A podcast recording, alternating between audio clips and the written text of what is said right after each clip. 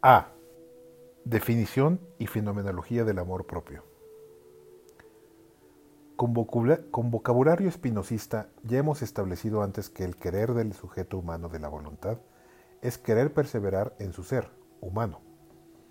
Este conatus básico aspira a una duración indefinida y mueve a obrar al sujeto, a veces de acuerdo a ideas adecuadas, convenientes para el hombre, virtuosas, y en otras ocasiones, según ideas inadecuadas, nocivas para el hombre, viciosas. Lo esencial de este planteamiento es lo siguiente. No hay otro motivo ético para la búsqueda y defensa de lo que no es más provechoso, de lo que más nos conviene.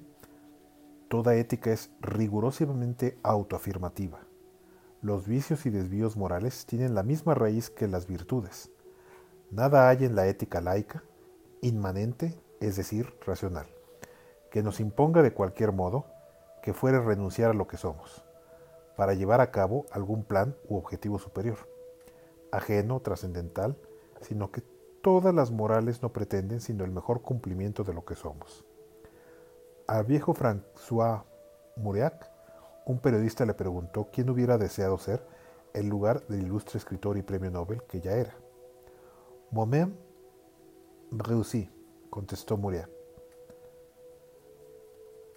La ética no quiere otra cosa que la realización más inacatable de lo que su sujeto ya es, aunque buena parte de este ser permanezca aún en el grado ontológico de posibilidad preferible. No hay, pues, una ética altruista, según el empleo fuerte del término, el que impondría al sujeto obrar por un motivo distinto de lo mejor para sí mismo. Solo sería altruista en ese sentido actuar por algún móvil contrario o simplemente distinto a mi necesario querer ser humano. El otro altruismo, digamos, con suave ironía al altruismo light, también se basa en la autoafirmación del sujeto, como el sujeto de la ética que no es un grupo ni una comunidad del tipo que fuere, sino el individuo concreto en cuanto capaz de actuar de acuerdo a preferencias razonables. En primer término y por tanto, después universalizables no por gusto de vacúa paradoja, puede decirse que toda moralidad reflexiva tiene un humus egoísta. Esta afirmación se presta desde luego a malas interpretaciones y a más o menos serias objeciones teóricas, que estudiaremos un poco más detalladamente en la tercera sección de este análisis. Por el momento, veamos qué debe entenderse realmente por tal egoísta y moral ego a sí mismo. La expresión egoísmo incluye, desde luego, la potenciación de una noción nada obvia, la del ego o yo. Esta noción malfamada soporta el San Benito de la asocialidad. Egoísta es quien se niega a las obligaciones y requerimientos de la convivencia social, fundamentalmente condensadas en la virtud de la solidaridad. Quienes suponen así parecen olvidar, sin embargo, que el ego o yo es una noción socialmente instituida y que carece de sentido fuera de la sociedad. Es la comunidad social la que ha creado la institución del yo. Luego, no es fácil aceptar que ésta sea radicalmente anti o asocial. ¿Acaso el yo no le reporta nada a la solidaridad social sin la cual su propia existencia sería inimaginable? Como una moral tópicamente antiegoísta, luego veremos hasta qué punto logra hacerlo sin la sin íntima contradicción, como la kantiana, puede sin embargo centrarse en el lema que cada hombre es un fin en sí mismo y preconizar la autonomía moral del sujeto. No hay en ese sujeto fin en sí mismo y autónomo ningún punto de egoísta, apego o a su yo, o a ese yo que al menos en cuanto yo pienso, acompaña todas sus representaciones, pues no adelantemos lo que ha de ser un debate posterior. Lo esencial es que soy yo para mí, no contra los otros, sino porque hay otros. El apego del yo a sí mismo, o su propia conservación, beneficio y potenciación, no es algo reñido con la sociabilidad, sino que por el contrario la exige. Ernest Baker, The Denial of Death, y otros autores han sostenido convincentemente que la institución social es ante todo un artefacto destinado a complacer el afán de la perduración inmoral del socio, reforzando su autogratificante sensación de seguridad y ampliando sus posibilidades individuales como partícipe del juego colectivo. Cuando más evoluciona una sociedad, cuanto más compleja y rica en oferta se hace, más apoyo presta al yo de cada uno de sus miembros. Toda sociedad que puede permitirse el lujo de halagar la autoafirmación individual de los socios que la componen no se priva por nada del mundo de poner en práctica esa conquista. Fomentar el egoísmo sin mayor peligro es un índice claro de desarrollo social, para escándalo de renunciativos. Si se ofrece a los socios renunciar a su individualidad para participar en un megayo colectivo, es por una sofisticada hipóstasis del individualismo. En modo alguno por abnegada renuncia a él, a este respecto, la elección de los totalitarismos contemporáneos por comparación con los esbozos colectivistas de sociedades primitivas es sobradamente concluyente. Por lo general, tal supuesta renuncia al yo no consiste más que en la identificación masiva con un yo perteneciente al líder carismático o forzosamente carismado del sistema totalitario. El yo que sabe lo que le conviene, es decir, de dónde proviene y cómo durar más y mejor, no solo no es asocial, sino que interioriza y refuerza las razones de la sociabilidad. Quizá podría señalarse que lo acusado no es tanto del egoísmo como el egocentrismo, es decir, el repliegue excluyente sobre sí mismo en lugar de la apertura interesada e interesante hacia el intercambio. Resumiendo todo lo que hasta aquí, dicho en un par de símiles nada irónicos y apenas exagerados, el egoísta, hasta en su asociabilidad, se apoya en lo social y lo acepta, tal como el comerciante estafador se aprovecha de que existe un buen género y medidas de peso no adulteradas. Oponer egoísmo a sociabilidad en lugar de aceptar el primero como auténtico fundamento de la segunda, es como oponer la ley de la gravedad al hecho de que pájaros y aviones pueden volar en lugar de sustentar este hecho en la mencionada ley. De modo inverso, también puede mostrarse que no hay solidaridad ni altruismo efectivos que no partan del más primario egoísmo. Por mucho que lo trasciendan, los impulsos que movieron el renunciamiento de Francisco de Asís o Florencia Nightingale no son básicamente distintos de los que motivaron a César Borgia, a Calígula o Rockefeller, aunque la representación racional de tales impulsos siguiera caminos tan diversos. En cierto sentido, esta afirmación puede parecer una gratuita paradoja que no encubre sino una obvia tautología. El motivo de insistir en este aspecto es doble. Por un lado, desculpabilizar al hondón de la voluntad humana y por otro lado, despejar una línea argumentativa de fundamentación ética sin adherencias religiosas ni enemistad trascendente con la vida. El carácter básicamente egoísta de los ejemplos morales más altruistas en nada enturbio desmitifica su alto valor positivo, mientras que la autoafirmación egoísta de los grandes depredadores puede ser cuestionada axiológicamente desde su mismo presupuesto. Volveremos sobre estas cuestiones. Lo que parece ahora más urgente es intentar corregir los prejuicios verbales que enturbian este planteamiento, favoreciendo falsas provocaciones a paralogismos de raíz solo terminológica. Llamo egoísmo al conatus autoafirmador del propio ser que constituye el nivel individual de la voluntad. Este egoísmo no resultará prácticamente asocial o antisocial, salvo por una idea inadecuada o errónea de su propio interés, dado que al ser que se autoafirma no puede ser no social, toda vez que la humanidad solo se instituye por recíproco reconocimiento. La palabra egoísmo, en su uso habitual de preferencia desmedida, del propio interés por encima y en contra de los intereses de los demás, no responde más que a una variedad relativamente primaria del egoísmo general antes definido.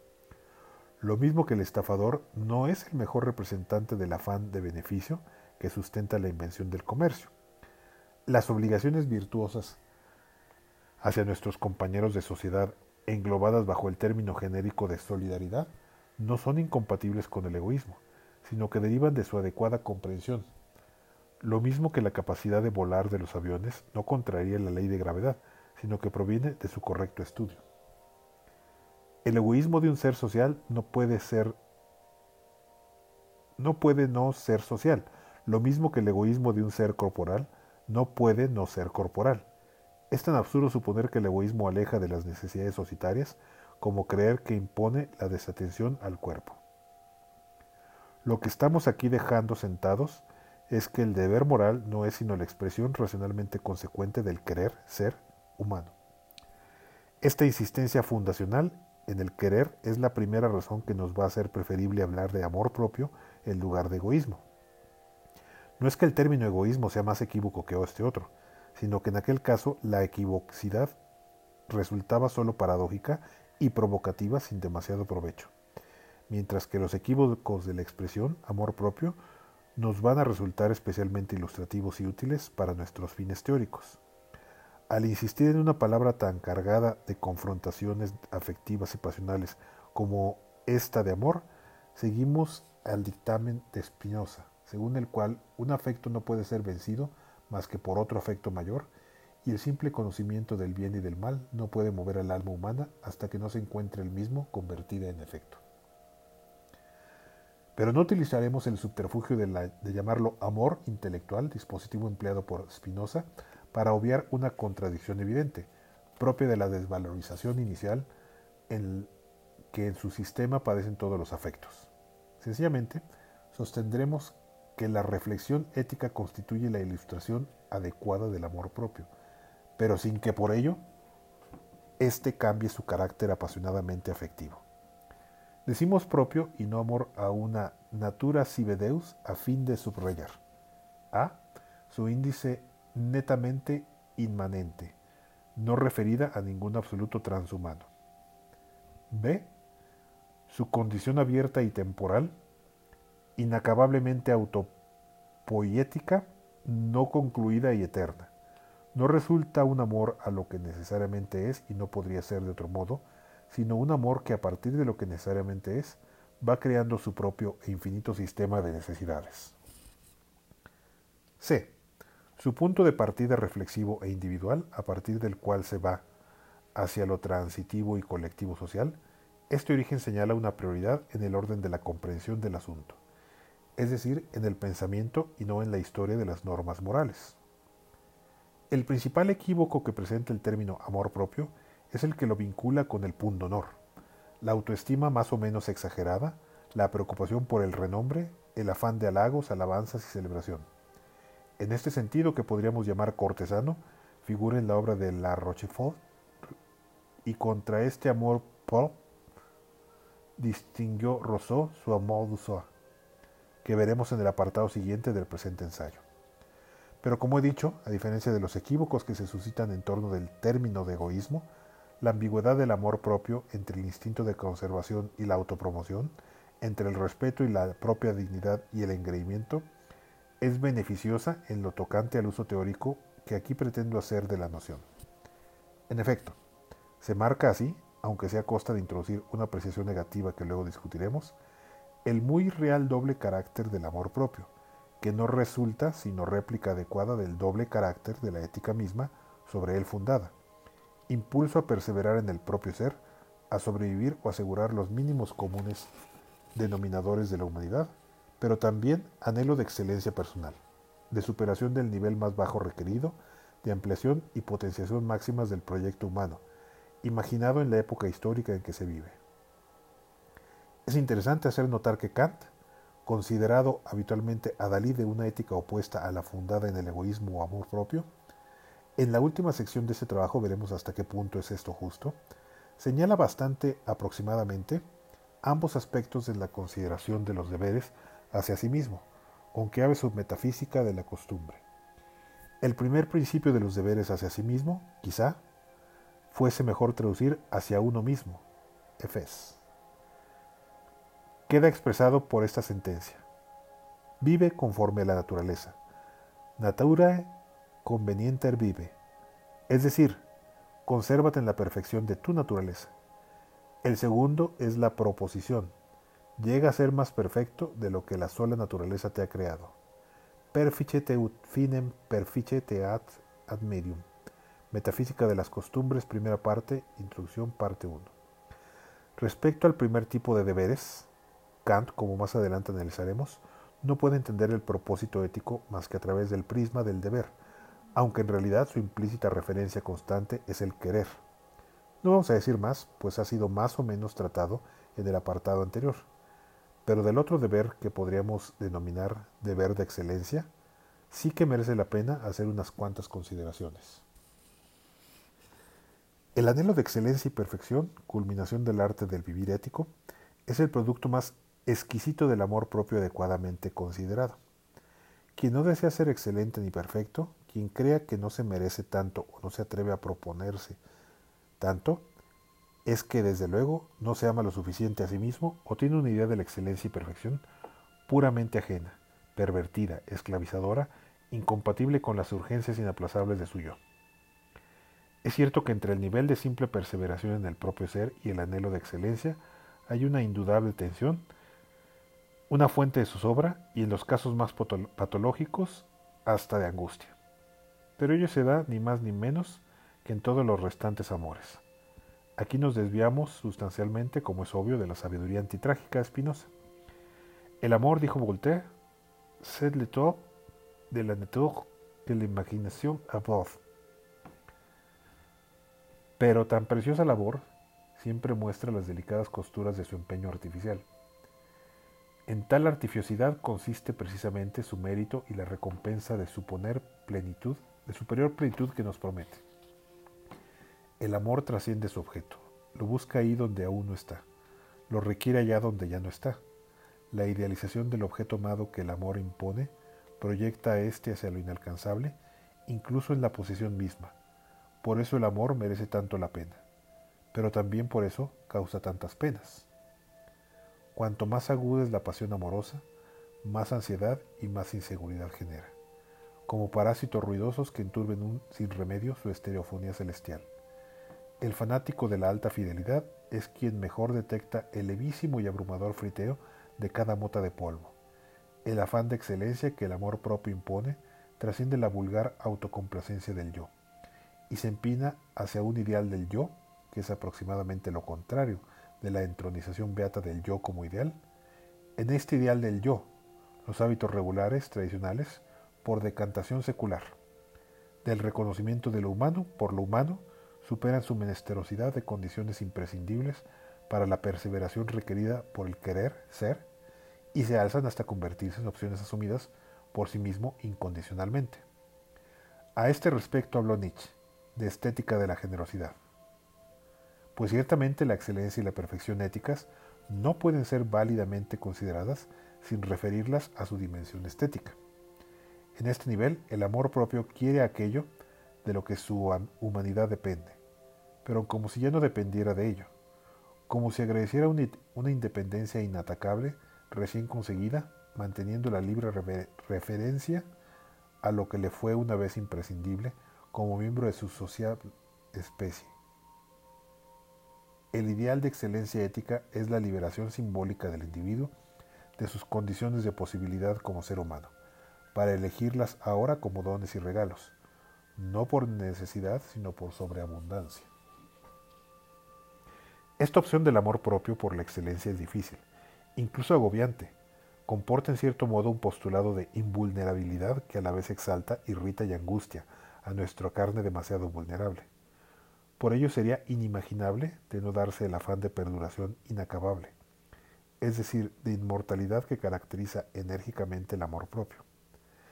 La apetencia de inmortalidad no debe entenderse de modo exclusivo, ni siquiera principalmente religioso.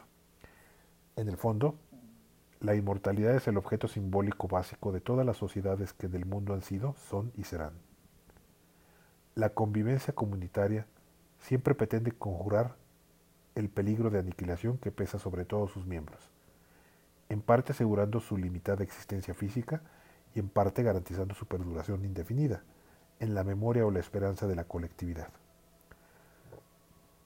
A través de la historia los mecanismos inmortalizadores han variado mucho, y Norbert Elias habla de la evolución que han experimentado las fantasías sobre la inmortalidad al pasar de una fase en la que predominan las fantasías colectivas y altamente institucionalizadas a otra en la que cobra mayor fuerza la tendencia de las fantasías individuales y de carácter relativamente privada, la soledad de los moribundos. El culto a los muertos, la identificación con los hijos, la identificación con la unidad social en cuanto superindividuo no mortal, la historia, la memoria, la gloria guerrera y la fama artística, la fundación de grandes empresas, la acumulación de riquezas, la santidad, cualquier forma de piedad, el sentimiento de hermandad con la humanidad entera, etcétera, etcétera. Expresiones todas ellas del horacismo, del horaciano. Non omnis moriar, la más poderosa y desde luego menos altruista, aunque en tantas ocasiones sea motivo de efectivo altruismo. De las tendencias de nuestro amor propio, incluso el sentimiento oceánico de fusión con la naturaleza, de identificación con todo lo existente, de compasión universal por el sufrimiento de cuanto vive, son derivaciones de esta urgencia esencial del amor propio. Perceptible no menos en la militancia ecologista que en el sereno y ya definitivamente inatacable ideal del nirvana. El hombre que se sabe mortal, la inmortalidad no le puede venir más que por medio de aquello que del partícipe de lo que, estando en relación con él, no parezca acuciado por tan imperiosa finitud. Pero sobre todo inmortalidad es lo que reclamamos de nuestros compañeros sociales y de nuestro grupo. Nada más lógico, puesto que el reconocimiento que instituye nuestra humanidad nos viene de nuestros semejantes a los que recíprocamente concedemos el mismo don instituyente que solicitamos. En ellos apoyaremos también nuestro intrínseco afán de perduración, indefinida. El propósito ético de excelencia, con su postulado de invulnerabilidad, que convierte las condiciones de las que depende nuestra humanidad en opciones elegidas por su propio esplendor incondicionado, está ligado estrechamente al hambre de inmortalidad de cada yo. El sujeto ético se inmortaliza por su identificación voluntaria con los valores universales en los que cristalizan las duraderas formas del reconocimiento de lo humano por lo humano.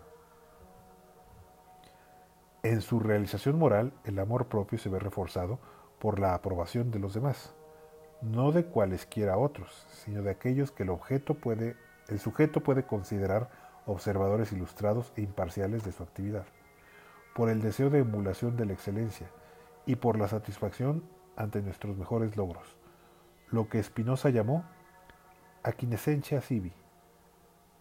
Cada una de estas disposiciones ha sido, a su vez, mirada con sospecha por los moralistas denostadores del amor propio, todos ellos más o menos clérigos que las denigran como vanagloria, afán de sobresalir y autocomplacencia hipócrita. Es obvio que cualquier tendencia moralmente positiva puede ser fingida o desvirtuada por algún celo impropio, pero lo contrario es no menos cierto. El más desdichadamente egocéntrico de los impulsos puede servir de acicate para mejorar el nivel ético del sujeto. La complejidad moral no admite la simplificación semicantiana de que sólo la recta conducta es capaz de sanear conciencias no poco aviesas. El amor propio que no fomenta ni mitos ni culpas sobre sí mismo no se repliega, sino que por razones de bien entendida autoafirmación, busca la identificación inmortalizadora con lo más alto y lo más amplio. La aprobación celebradora de los semejantes y la emulación con los mejores son disposiciones acerca de cuya conveniencia nunca vacilaron los griegos en la Edad Clásica. He tratado esta cuestión bastante extensamente en mi libro La tarea del héroe, que las virtudes soportan peor la definición que el ejemplo no fue doctrina, apuntada exclusivamente por Aristóteles sobre el tema del espudaios y esta cuestión en concreto debe acudirse al insuperable estudio de Pierre Aubenc, La prudencia de en Aristóteles, sino que al mismo Kant habla de la validez referencial del ejemplo en la crítica del juicio, donde asegura que los ejemplos son las andaderas de los juicios. En cuanto a la aquiescencia civi, el tema es aún más delicado e importante. El partidario del llamado altruismo moral denotará esta complacencia como indulgencia culpable y sostendrá que el enamoramiento de sí mata el aguijón inconformista de la conciencia. Por el contrario, es de aquí que donde surge el reproche que obliga a la enmienda o condena a la agonía moral Mejor que cualquier análisis árido de la cuestión, es acudir a un ejemplo magistral de autoexamen, donde el papel del amor propio como sede de la más honda conciencia moral queda genialmente esclarecido. Se debe uno a los más grandes estudiosos de los conflictos morales que jamás ha habido. William Shakespeare en su tragedia de Ricardo III. Acto quinto, escena 3. ¿Cómo? ¿Tengo miedo de mí mismo? Aquí no hay nadie. Ricardo ama a Ricardo. Eso es, yo soy yo. ¿Hay aquí algún asesino? ¿No? ¿Sí? ¿Yo? Huyamos, pues. ¿Cómo? ¿De mí mismo? Valiente razón. ¿Por qué? ¿De miedo a la venganza? ¿Cómo? ¿De mí mismo sobre mí mismo? Ay, yo no me amo. ¿Por qué causa? Porque el escaso bien que me ha hecho a mí mismo. Oh no, ay de mí. Más bien debía odiarme por las infames acciones que he cometido. Soy un miserable. Pero miento, eso no es verdad. Loco, habla bien de ti. Loco, no te adules. Mi conciencia tiene millares de lenguas y cada lengua repite su historia particular. Y cada historia me condena como un miserable. El perjurio, el perjurio es más alto grado. El asesinato, el horrendo asesinato al más, hasta el más feroz extremo. Todos los crímenes diversos, todos cometidos bajo todas las formas, acuden a acusarme, gritando, todos, culpable, culpable.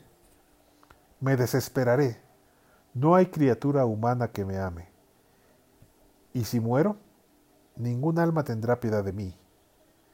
¿Y por qué habría de tenerla? Si yo mismo no he tenido piedad de mí.